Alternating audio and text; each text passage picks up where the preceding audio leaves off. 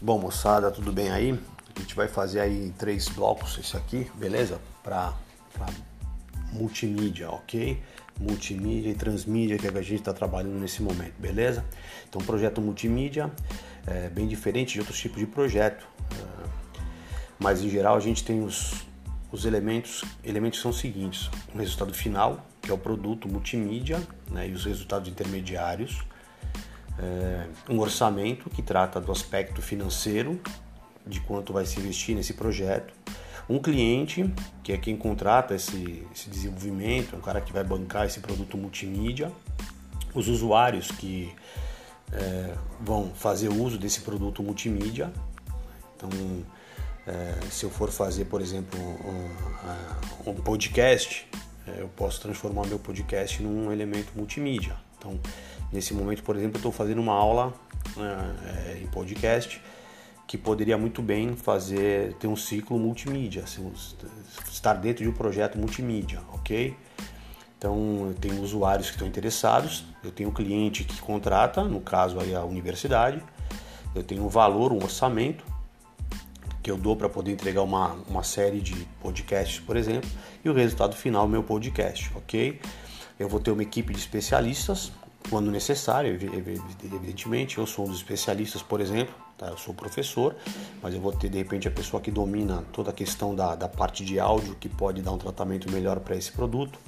Né? Alguém que pudesse fazer um audiovisual, por exemplo, alguém que pudesse dar um suporte escrito, por exemplo, ok? E tem um ciclo de vida. Lógico que nada do que a gente faz vai durar para sempre. Então eu tenho as etapas que vão fazer com que esse produto tenha aí uma tenha, tenha a sua duração.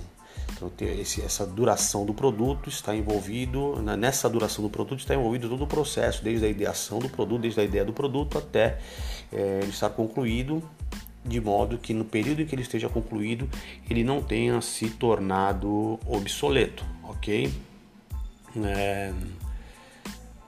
Bom, vamos para um pequeno intervalo e a gente volta já, escuta a musiquinha, ok? A gente já volta com o ciclo de vida, as fases. E aí estamos voltando aí com o ciclo de vida, fases, falando sobre multimídia, ok?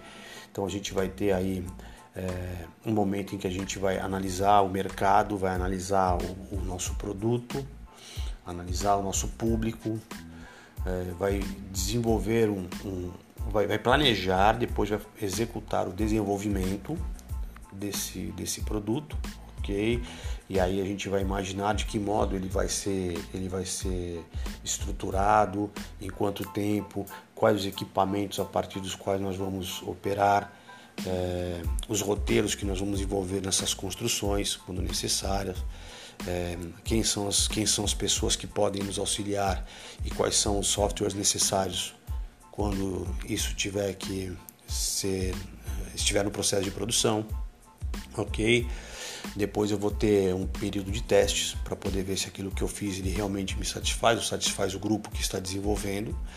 É, vou liberar esse material para o consumo então, o uso do o momento do uso do produto e posteriormente eu vou, lógico, dar manutenção àquilo que que eu colocar uh, nos ambientes. E essa manutenção ela deve ser constante para ver se não tem falhas, não tem erros, se não tem problemas, ok?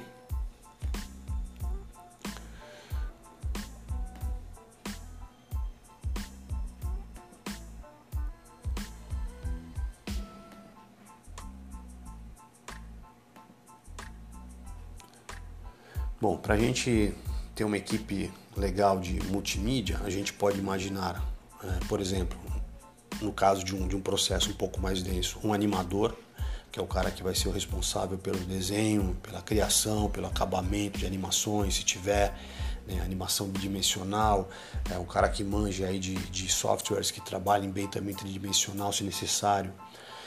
É, eu posso imaginar que eu tenho um especialista em vídeo, que vai ser o cara que, é, que fica como responsável pelas atividades de gravação, captura, captura de imagens, edição, é, pós-produção de material de vídeo, tá? é, é legal ter um especialista em áudio, como já falei para vocês inúmeras vezes, a gente só consegue fazer produtos de audiovisual bacana se nosso áudio estiver muito impecável. Então, é, esse cara que é especialista de áudio, ele vai ser responsável pelas atividades de gravação, pela captura de áudio, edição, de pós-produção, é, se necessário de, de da, da construção de foleys, né, dos ruídos, dos sons que vão dar uma, uma é, uma dimensão melhor para minha narrativa. Então, a porta batendo, som de chuva, né, som de papel sendo amassado.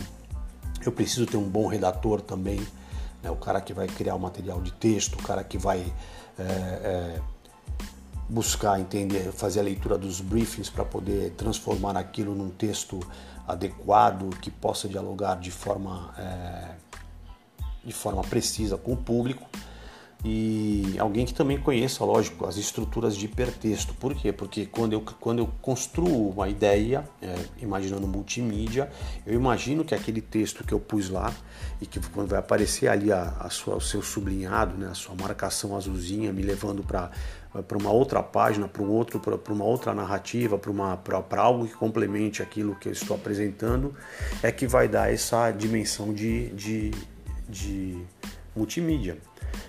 Então eu tenho que ter um redator que, que consiga é, visualizar muito bem quais são os elementos que ele vai incluir no texto dele, ou nesse texto que ele vai construir, que merecem ou que estão preparados para serem produzidos e complementar esse primeiro texto, esse primeiro texto que é o texto inicial da minha narrativa, beleza?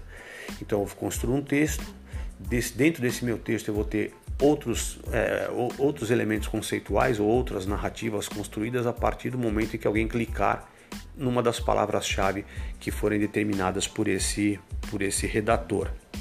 O domínio do, de um hipertexto é muito importante.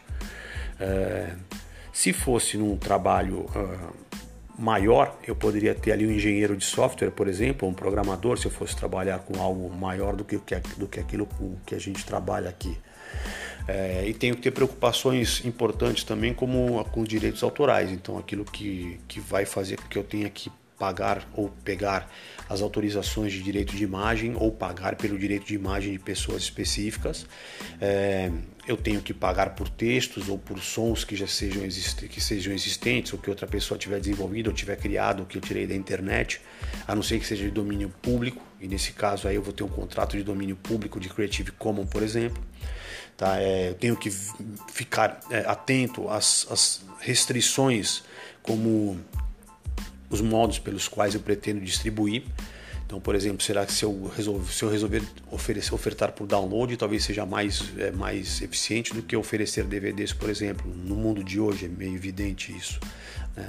Tenho que lembrar, quando eu ofereço esse download também, eu tenho que lembrar do prazo de utilização, porque pode ser que aquilo que eu faça não dure para sempre, não queira que dure para sempre, talvez eu queira que dure, sei lá, três meses, dois meses, né? uma semana, e aí você vai definir esse, esse prazo de utilização. É, tem que lembrar de, das permissões que você vai, vai é, dar para que outras pessoas possam se apropriar daquele conteúdo que você, que você disponibiliza. Temos que nos preocupar com as regiões é, onde vamos comercializar. Baixada Santista, Litoral Sul, Estado de São Paulo, Brasil.